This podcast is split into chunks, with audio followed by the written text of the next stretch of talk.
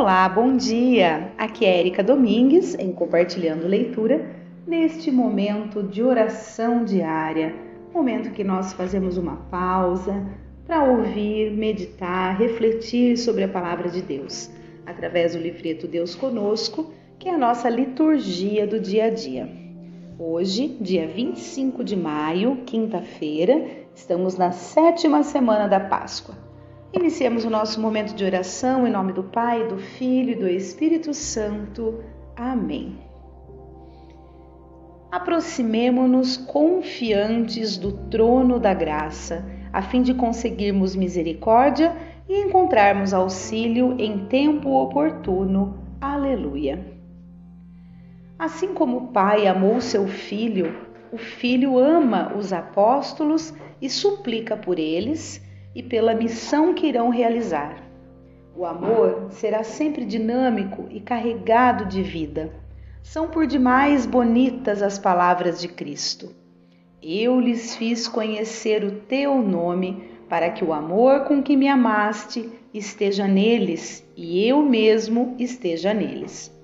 Trabalhemos, pois, para que não haja mais divisão entre os cristãos, pois somos todos frutos do mesmo amor divino. A palavra do Senhor. A palavra do Senhor atravessa os séculos e é ao mesmo tempo atual, porque ela é a verdade.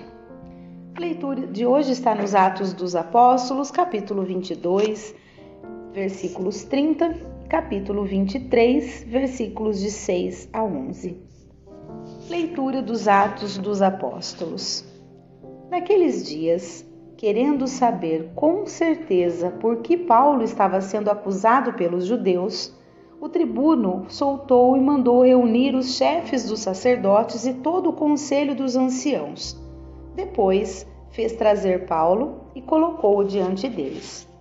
Sabendo que uma parte dos presentes eram saduceus e a outra parte eram fariseus, Paulo exclamou no conselho dos anciãos: Irmãos, eu sou fariseu e filho de fariseus. Estou sendo julgado por causa da nossa esperança na ressurreição dos mortos. Apenas falou isso. Armou-se um conflito entre fariseus e saduceus, e a assembleia se dividiu. Com efeito, os saduceus dizem que não há ressurreição, nem anjo, nem espírito, enquanto os fariseus sustentam uma coisa e outra. Houve então uma enorme gritaria. Alguns doutores da lei, do partido dos fariseus, levantaram-se e começaram a protestar, dizendo: Não encontramos nenhum mal neste homem, e se um espírito ou anjo tivesse falado com ele? E o conflito crescia cada vez mais. Receando que Paulo fosse despedaçado por eles, o comandante ordenou que os soldados descessem e o tirassem do meio deles levando-o de novo para o quartel. Na noite seguinte, o Senhor aproximou-se de Paulo e lhe disse: Tem confiança. Assim como tu deste testemunho de mim em Jerusalém, é preciso que tu sejas também minha testemunha em Roma. Palavra do Senhor, graças a Deus. Salmo de hoje é o Salmo 15. Guardai-me, ó Deus, porque em vós me refugio. Guardai-me, ó Deus, porque em vós me refugio. Digo ao Senhor: somente vós sois meu Senhor. Ó Senhor, sois minha herança e minha taça. Meu destino está seguro em vossas mãos. Eu bendigo o Senhor que me aconselha e até de noite me adverte o coração.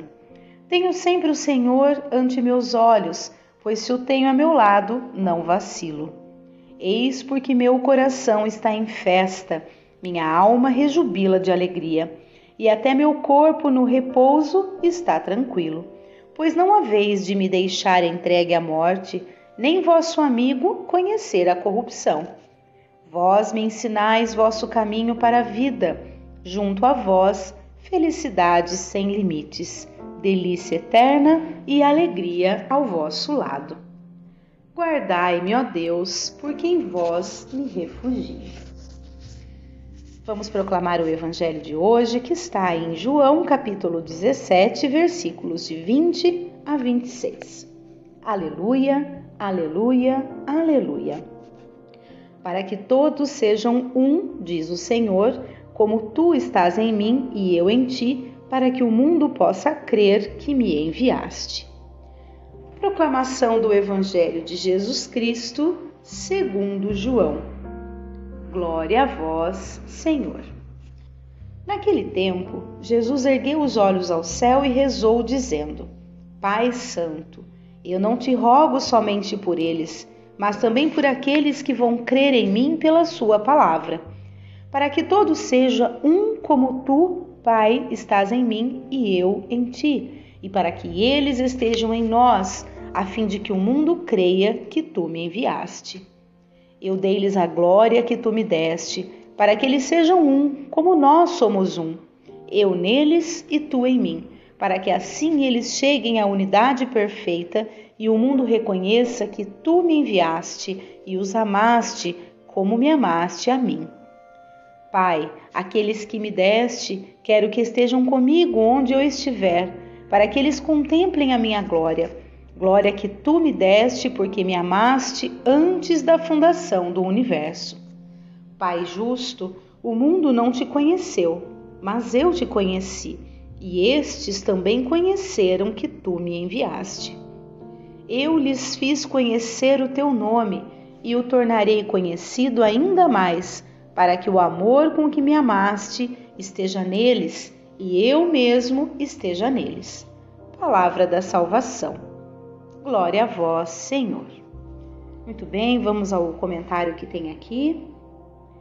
A glória de Jesus é sua divindade, sua união plena com o Pai. Aos seus discípulos, ele dá uma participação real na sua divindade e na sua união com o Pai.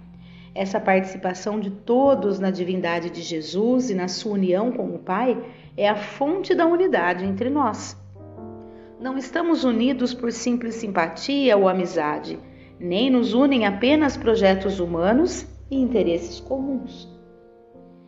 Muito bem, vamos meditar essa palavra, vamos deixar que essa palavra entre no nosso coração, vamos refletir, sentir, degustar né, para iniciar esse dia de hoje.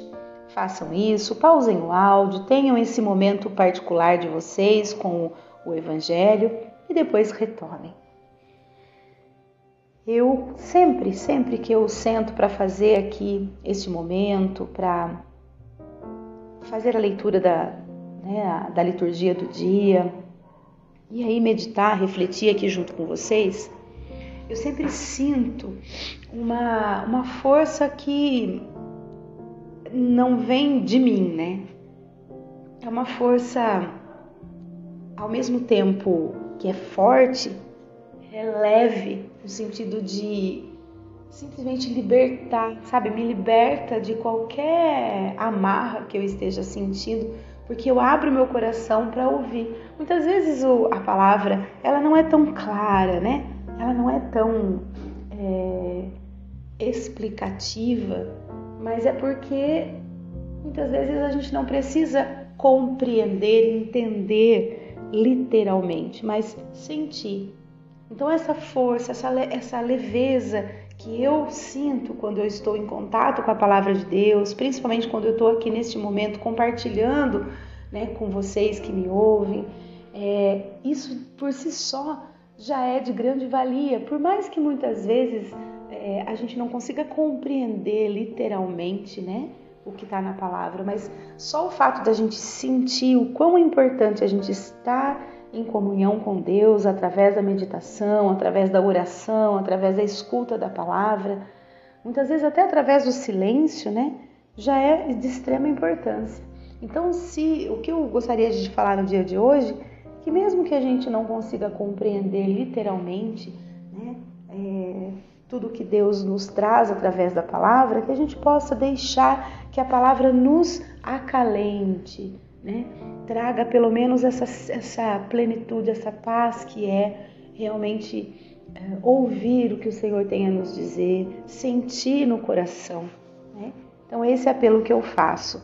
Então, que a gente sinta no coração exatamente é, essa paz, que o que a gente mais precisa nesse mundo de hoje é paz, né? É a liberdade de sentir paz, porque parece que a gente está sempre rodeado de, é, como que eu posso dizer, de muitas obrigações e muitos afazeres e muitas tarefas e, e muita produtividade e, e, e, muito, tudo muito, né? A gente é bombardeado aí muitas vezes com, com assim um trilhão de coisas que a gente a gente se sente até é, aprisionado, né?